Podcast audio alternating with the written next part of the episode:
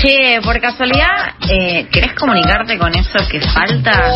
¿Sabías que puedes hacerlo por WhatsApp?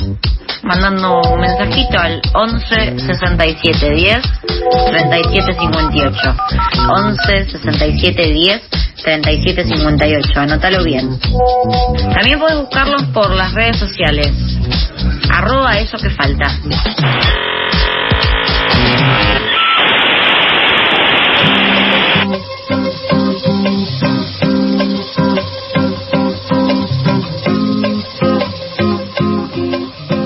Este domingo el movimiento talibán recuperó el poder en Afganistán eh, al tomar, digamos, al, ocupar eh, su lugar en la ciudad de Kabul. Después de 20 años de conflicto desde la invasión estadounidense, eh, la cobertura mediática que nos llega sobre esto es confusa, es, es, es a veces un poco rara, porque la verdad es que durante los últimos 20 años los conflictos políticos y sociales de la zona no tuvieron mucha visibilidad, por lo menos en la mayor parte de los medios locales.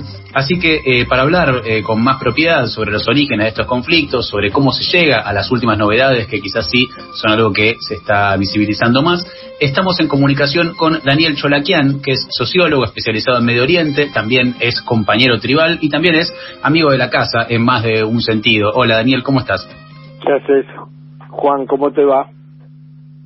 ¿Qué tal? Eh, muchas gracias por atendernos en el día de hoy. Sabemos que a la noche en el programa Bajo el Volcán eh, se vas a explayar un poquito más sobre esto, pero no queríamos quedarnos sin eh, hacerte algunas preguntas para entender un poco más la situación, porque bueno, como decíamos, esto apareció un poco de pronto en los medios locales que no suelen ocuparse de Medio Oriente.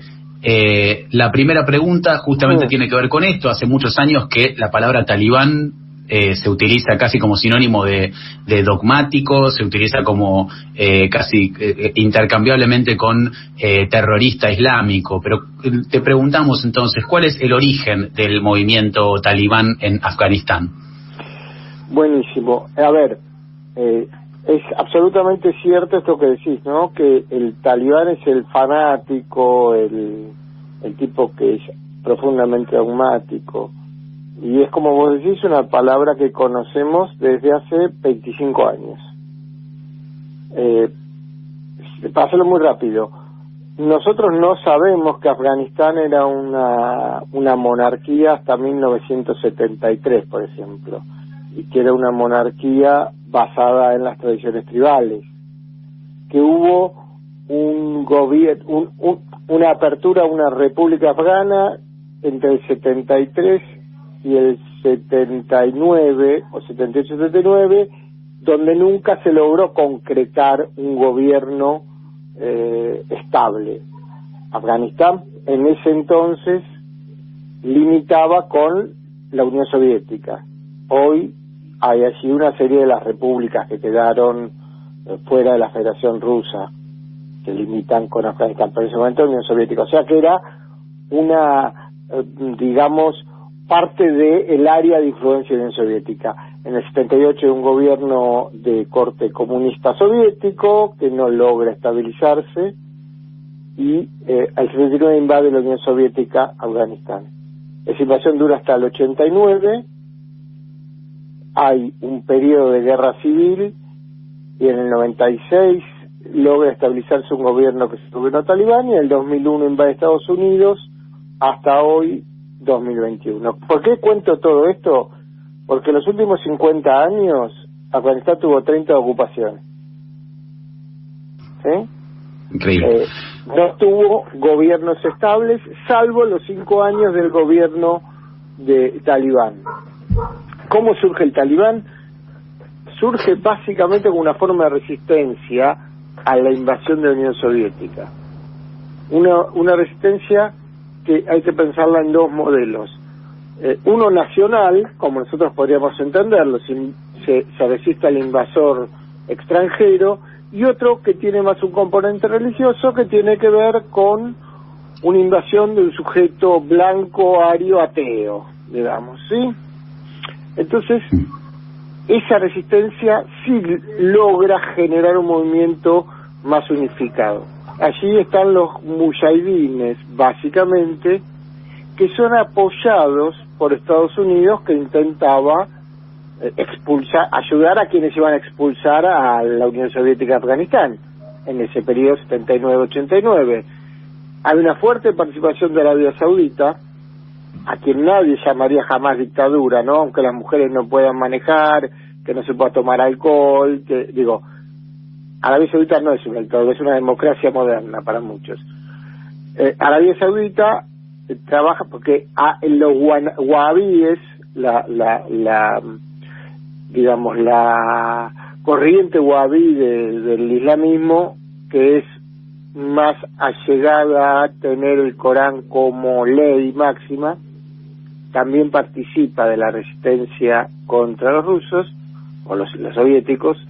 En ese momento va Bin Laden a, a participar de la resistencia afgana, va con apoyo de Estados Unidos, y así los mujahidines resisten y expulsan a, a los soviéticos. Hay que aclarar que para ese entonces vos tenías cuatro etnias muy fuertes en, en Afganistán. Todas ellas eh, tenían entre el 10 y el 30% de la población. Los pastunes, los tayikos, los azaras y los uzbecos. Nunca se podía, digamos, las etnias no no lograban construir acuerdos para tener una identidad nacional. Entonces cada cual más o menos dominaba sus territorios. A partir de la resistencia, con los mujahidines y con el apoyo luego de, de Pakistán, que era una de Estados Unidos, surge el, surgen los talibanes que logran en el 96 conformar un gobierno que domina todo el territorio. Talibán viene de estudiante y es muy importante pensar en la relación que tienen con todo lo que es la educación islámica que hay en Pakistán, cerca de la frontera sur de Afganistán, donde ellos se forman, logran constituirse militarmente y desde allí eh, arman un colectivo lo suficientemente fuerte como para gobernar eh, eh, Afganistán entre el 96 y el 2001 cuando iba a Estados Unidos. Hola Daniel, ¿cómo estás? Natacha te saluda. ¿Cómo te va?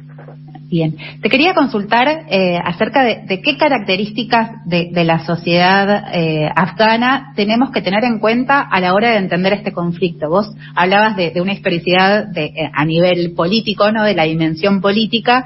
Quizás preguntarte cómo, cómo está compuesta la, la sociedad. ¿Se puede hablar de clase obrera, por ejemplo? Bueno, diría como, como en general para Medio Oriente, a ver, primero, hago una aclaración porque estuve, hice, hice algo mal. Eh, Afganistán no es lo que conocemos como Medio Oriente. Digamos que eh, ya pertenece a otra, a otra zona, eh, es lo que conocemos, más parecido conocemos como Asia Central, que como Medio Oriente. Y tampoco son árabes, esto es importante. Eh, eh, no es, es parte del mundo islámico, pero no ni del mundo árabe ni de lo conocemos tradicional como Medio Oriente, que sí podríamos incluir Irán por algunas cuestiones, que es el límite oeste de Afganistán, pero ahí lo podemos discutir. Fuera de esto, lo principal es entender que hay muchas etnias que son muy diferentes en sus características. Entonces no podemos pensar una unidad cultural o algo parecido a una unidad cultural, ¿sí? De los afganos hay sectores que tienen al Corán como eh, la ley principal, hay una relación entre el Corán y la ley muy eh, compleja en el mundo islámico. Hay quienes creen que el Corán es la ley, ¿sí? Y, entonces ahí estaríamos en una una lectura extrema de lo que conocemos la Sharia, que es el caso del de los talibanes, y hay quienes creen que el cuerpo legal de un, de un Estado no se puede separar del Corán, pero no es el Corán en sí mismo. Digo esto porque porque eso mismo convive en, en, en Afganistán. Afganistán es una sociedad islámica, pero es y es una ciudad de etnias y es una una sociedad que tiene un territorio muy complejo como para ser unificado. Hay lugares donde son casi inaccesibles y donde las fronteras están absolutamente borradas. Si miramos las fronteras con el con el norte, digamos, con las eh, con los países de Asia Central, las fronteras son absolutamente lábiles, porque no no hay posibilidad de considerar las fronteras demarcadas, son fronteras imaginarias más que reales. Y si miras al sur, con ciertas zonas de, de, de Pakistán, los pastunes consideran que ellos son una sociedad. Entonces, estén de Pakistán o estén en Afganistán, ellos son lo mismo, no hay, no hay ahí dos países para ellos. Entonces, eh. es muy complejo para pensarlo unitariamente. Perfecto. Y, tengo una consulta. Vos hablabas de, los talibanes, serían el, eh, el grupo justamente que pone al Corán eh, digamos, como la ley y no en, digamos, en, una interacción con la ley civil, sino que el Corán determina la ley, ¿correcto? Básicamente sí. Y en ese sentido, porque una cosa que estuvo circulando estos días, eh, que digamos que circuló también por redes sociales y también en algunos medios, fue una lista de una, creo que 20, 20 y pico de leyes que se aplicarían en particular sobre las mujeres afganas en un régimen talibán. Eh, esta lista de leyes entiendo que tienen que ver que son que son leyes que se emana digamos del Corán que regulan control extremo que regulan también castigos brutales castigos muy violentos para todas las mujeres del territorio no solo para quienes estén digamos como que quienes configuren parte de esa etnia. Por otro lado sin embargo hubo eh, entrevistas y demás en donde portavoces del, del gobierno nuevo talibán aparecen con una imagen un poco más moderada pero, y acá, digamos, la pregunta sería, ¿se puede creer en que un grupo religioso que pone el, digamos, el texto religioso como ley esté efectivamente dispuesto a flexibilizarse o a cambiar sus costumbres tradicionales si son precisamente tradicionalistas? Buena pregunta. Eh, estamos a tres días de la toma de eh, Kabul. Entonces, saber qué van a hacer es muy difícil.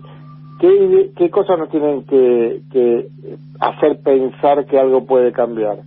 Primero, el 75% de los afganos tiene menos de 24 años. O sea, que nacieron prácticamente en, eh, bajo la invasión norteamericana y en este periodo teórico de apertura. Digo teórico porque en los 20 años murieron 200.000 afganos. Claro, te iba a preguntar cómo puede ser que sea la proporción sea una, una población tan joven. Incluso en las fotos de, de la ciudad se ve gente que es toda muy, muy joven. Claro. Hay, el, arriba de los 60 años creo que hay 3, 4% de la población. Tiene una esperanza de vida muy baja.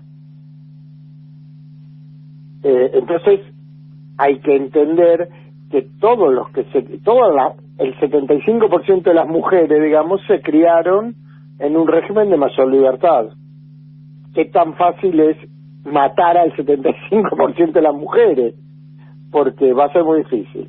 Hay, hay un decálogo que dice que no las van a obligar a usar el burka, sino si el velo, que van a poder estudiar, que van a poder trabajar, que las invitan a sumarse al gobierno y que indicaría que están flexibilizando esta vieja tradición.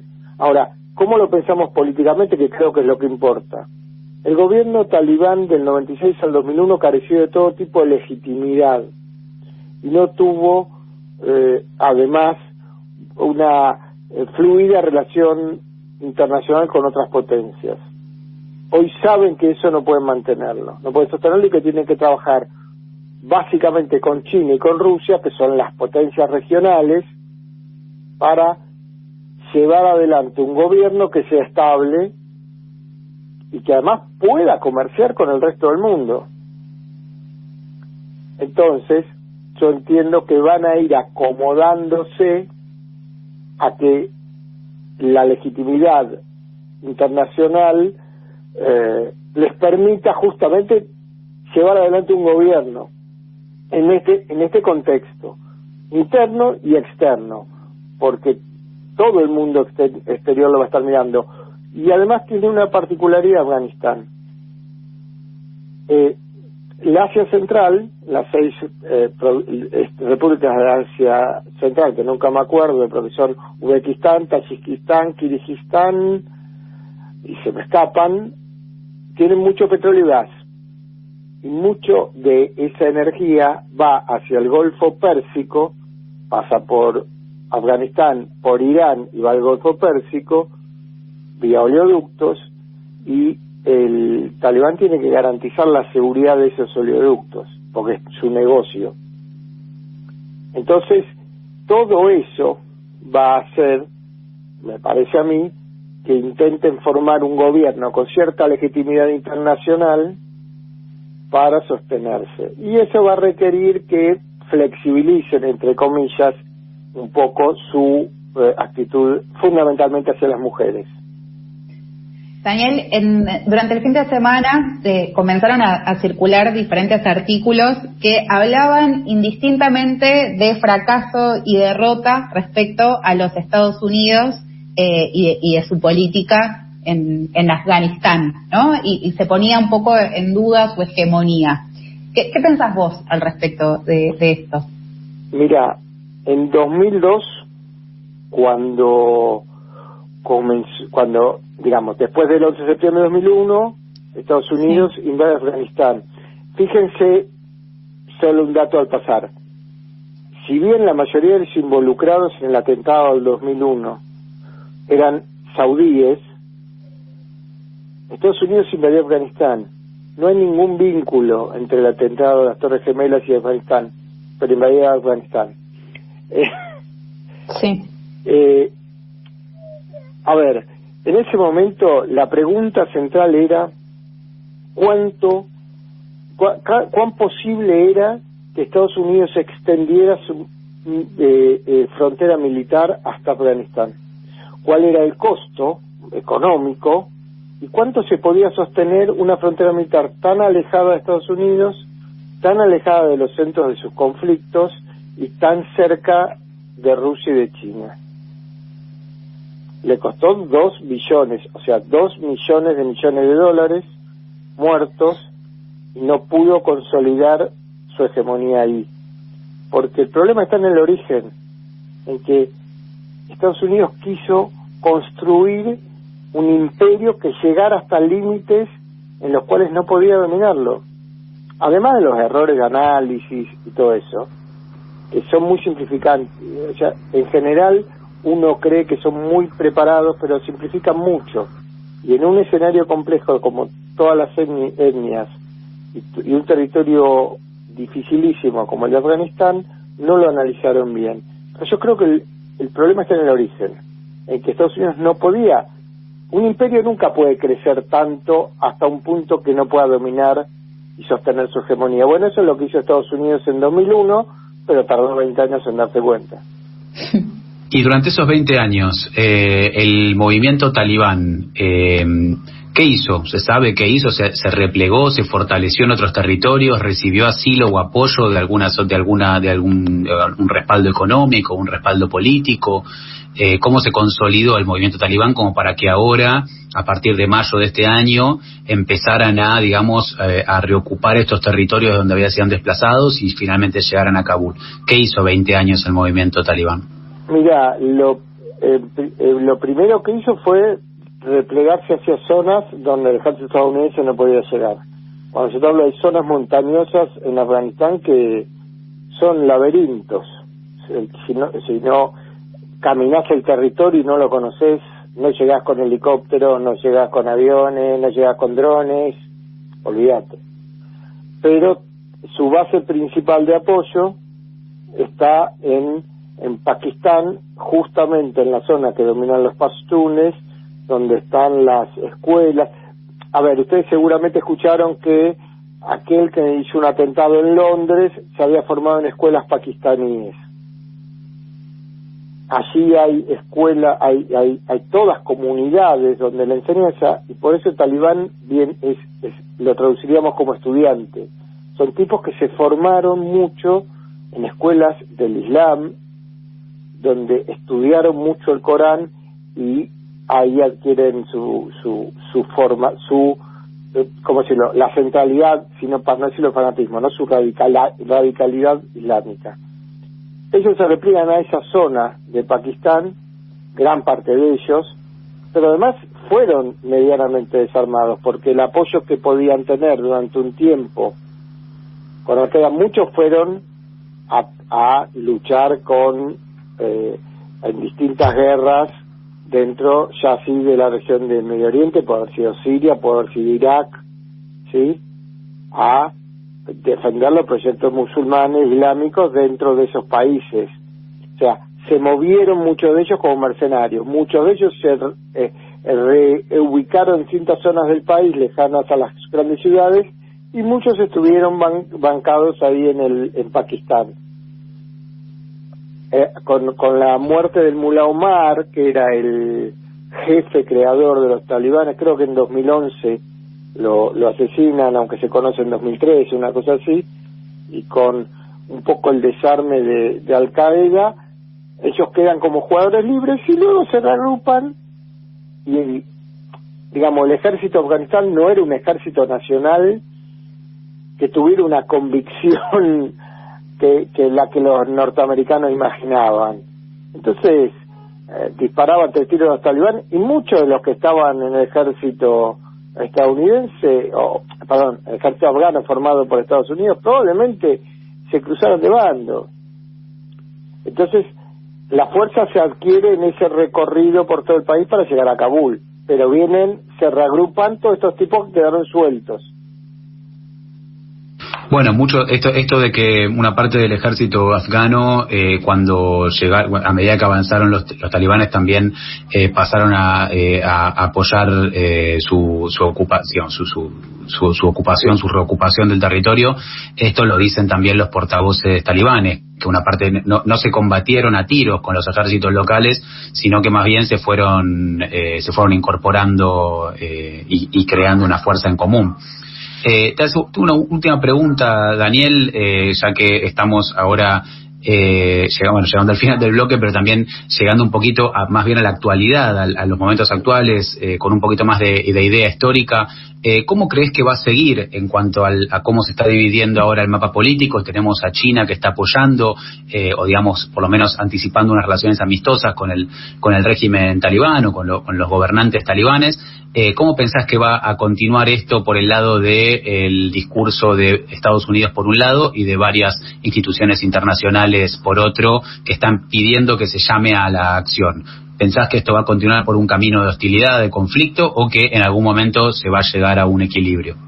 Mira, a mí hoy, tres días después, me suena algo muy parecido a lo que pasó en Sudán eh, en los principios de este siglo en el 98 Clinton ocupaba, Estados Unidos tenía prácticamente ocupado Sudán, bombardea una fábrica de medicamentos sudanesa que era eh, la única fábrica de remedios y que la atacan diciendo que producían bombas químicas o armas químicas. Tiene que aceptar su, su error Clinton y Estados Unidos se retira de Sudán. Se retira directamente.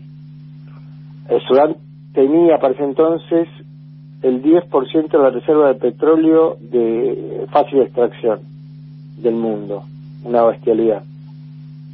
Y Sudán, que entra en un conflicto étnico muy grande, termina siendo cooptado en términos de su comercio, su economía y sus relaciones políticas por China. Estados Unidos termina dejando el terreno y se va de Sudán. Eh, hubo guerras civiles, hubo 6 millones de refugiados, de hecho se divide después de Sudán y Sudán del Norte y Sudán del Sur, uno negro y uno islámico, digamos, es un conflicto, pero Estados Unidos se retira. Yo creo que a hoy, tres días después, yo creo que Estados Unidos se retira.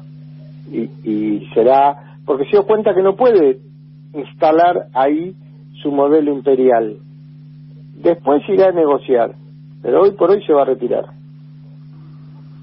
Bien, bueno, eso sería, entonces vamos a ir viendo, igual como como como decís, es solamente eh, te preguntamos para, para pensar, claro, para pensar un paneo de cómo podría ser, está buena esta comparación con Sudán, por supuesto que las novedades nos van a ir, eh, ir guiando porque todo este, este conflicto, si bien tiene larga traza, eh, se, está, se está desatando mientras hablamos. Eh, muchísimas gracias, Daniel, entonces, por contarnos un poco más. Eh, y bueno, hoy a la noche, a las 8 de la noche, sale Bajo el Volcán, ¿no? Sí, diré algunas cosas parecidas. De 8 a 9 estamos ahí hoy. Muy bien. De 8 a 9 entonces vamos a estar escuchando por esta misma FM. Muchas gracias Daniel, te mandamos un abrazo. Gracias a ustedes, abrazo chicos. Eh, vamos entonces eh, con, bueno, escuchábamos a Daniel Cholaquian, por cierto, sociólogo especializado en Medio Oriente, eh, compañero tribal. Hoy a la noche en su programa Bajo el Volcán, a las 8 de la noche, va a estar hablando con un poco más de desarrollo, un poco más de detalle de este mismo tema.